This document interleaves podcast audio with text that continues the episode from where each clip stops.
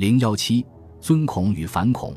一九一二年二月十五日，袁世凯经临时参议院选举，成为中华民国临时大总统，窃取了辛亥革命的胜利成果。如前所述，他掌权后，在文化上推行一种文化复古的专制政策，致使社会上尊孔读经的活动愈演愈烈。在民间，以康有为及其弟子为中间掀起的孔教运动。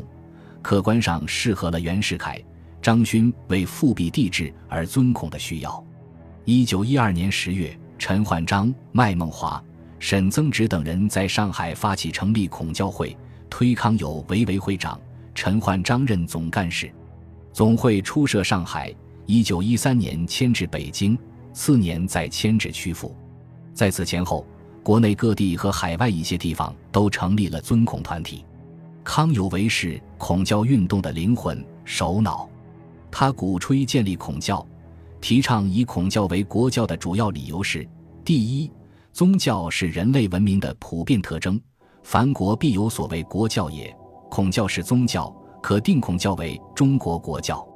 康有为指出，欧美发达之国君信奉基督教，法国革命与日本维新皆保存国教，唯有生番野人无教。今中国不拜教主，非自认为无教之人乎？则甘与生番野人等乎？他力图将孔教宗教化，以使孔教符合宗教定义。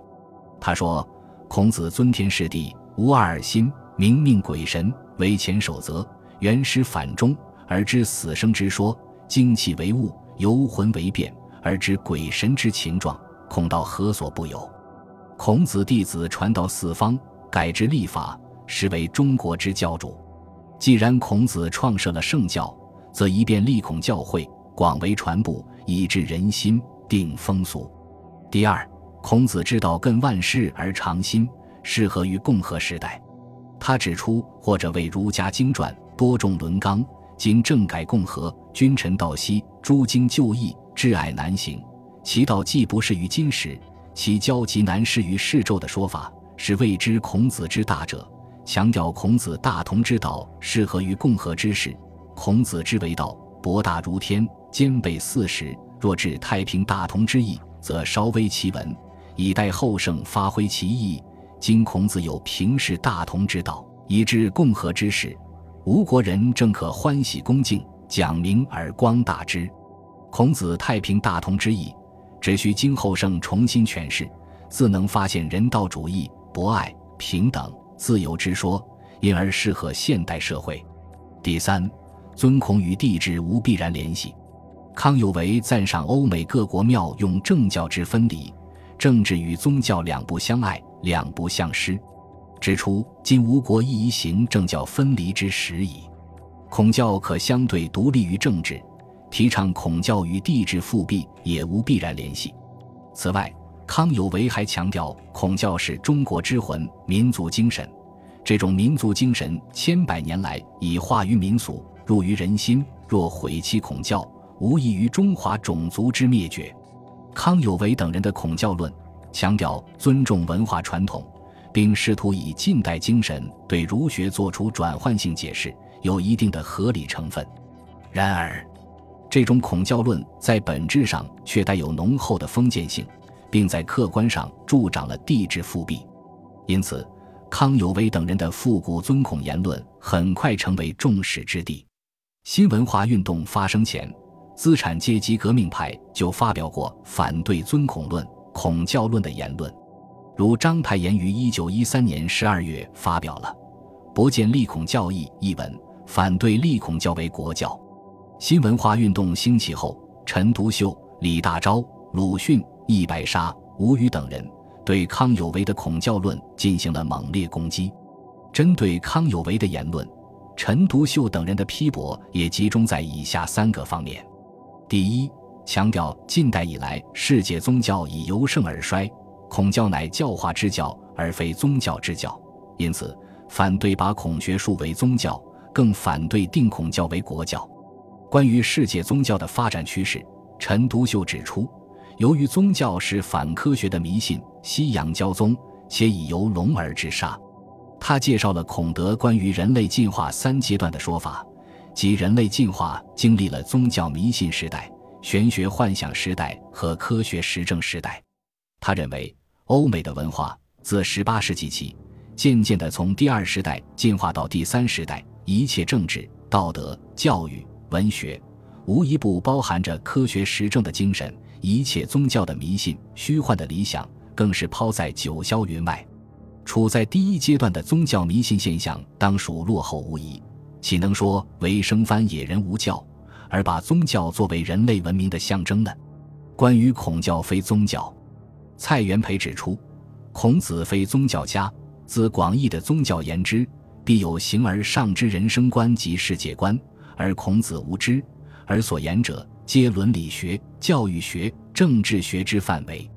孔子自言无可无不可，孟子评为圣之始者，其不立一定之信条可见。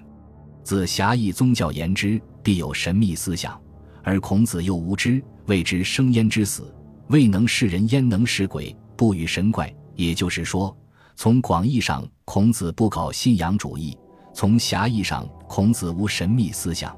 因此，孔教非宗教。陈独秀也强调，孔教绝无宗教之实质与仪式，是教化之教，非宗教之教。陈独秀等人不赞成定孔教为国教，不赞成把孔教写入宪法。在《宪法与孔教》一文中，陈独秀指出，以四万万人共有之宪法规定，独尊独死孔氏，阻碍思想信仰之自由，实在武断专横。李大钊在《宪法与思想自由》《孔子与宪法》等文中也指出，孔子是帝王专制之护符，宪法是国民自由之证券。两者渺不相涉，有人强使宪法与孔子发生关系，欲以宪法之权威为孔教状声势，是极荒唐荒诞的。他们均反对独树孔教，独尊祀孔氏。第二，强调孔教不适合共和时代，不能适应现代生活。陈独秀在《孔子之道与现代生活》一文中明确指出。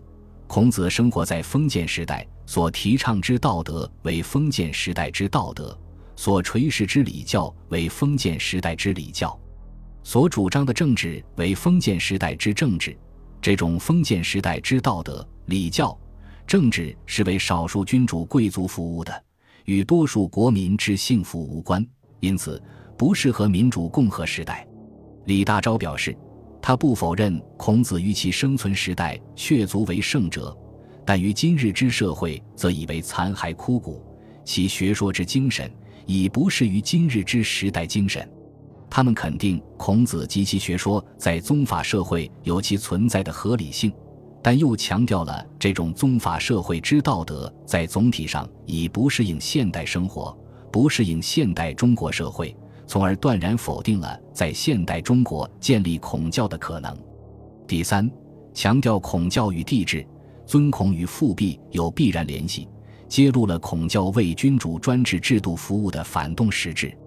陈独秀指出，孔教别尊卑、重阶级、视天尊君，因此孔教与帝制有不可离散之因缘。孔教借君主之力行其道，而君主假孔教之力固其位。孔教与君主相得而益彰，反动势力提倡尊孔，正是为了复辟帝制。中国政治反动一次，孔圣人便走运一次。李大钊指出，历代专制帝王把孔丘作为偶像，尊之祀之，奉为先师，崇为至圣，因而孔丘之名虽非复个人之名称，而为保君主政治之偶像，并成为历代帝王专制之护符。由此。他认识到帝制复辟需要孔子这尊偶像，而打倒孔家店正是要批判君主专制之亡灵。易白沙揭露了封建君主利用孔子学说的实质和原因。他指出，先秦孔学不过九家之一，汉代以后罢黜百家，独尊儒术，而尊儒尊孔不过利用孔子为傀儡，垄断天下之思想。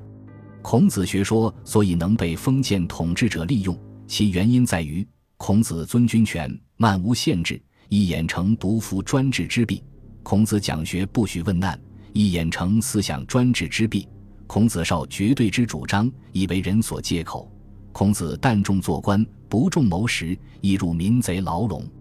他将历代君主尊孔的秘密揭破无余。吴虞对儒家的家庭、国家同治同构学说进行了细致入微的剖判。他明确指出，儒家家国同构的核心在于“忠孝”两字，“忠孝”二字连用，居家为孝，出则为忠。教孝就是为了教忠，教一般人公公顺顺的，听他们一干在上的人愚弄，不要犯上作乱，把中国弄成一个制造顺民的大工厂。儒家忠孝学说虽被封建统治者奉若至宝。鲁迅、吴语等人还作《狂人日记》《吃人与礼教》等文，猛烈抨击封建礼教摧残人性的罪恶，在当时产生了极大的反响。历史上的孔教与帝制密切相关，民国以来的尊孔与复辟也有必然联系，这已为民初历史所证明。先是袁世凯为做皇帝而大搞尊孔，正如鲁迅所揭露的。袁世凯也如一切儒者一样，最主张尊孔，做了离奇的古衣冠，盛行祭孔的时候，大概是要做皇帝以前的一两年。在时张勋复辟时，孔教运动领袖康有为自始至终参与其中，正如陈独秀在《复辟与尊孔》中所说的：“尊孔派都是复辟党。”历史事实即如此。孔教是否与帝制相关的争论？也就自然得到了解决。张勋复辟失败后，康有为于一九一八年辞去孔教会会长，孔教运动随之破产。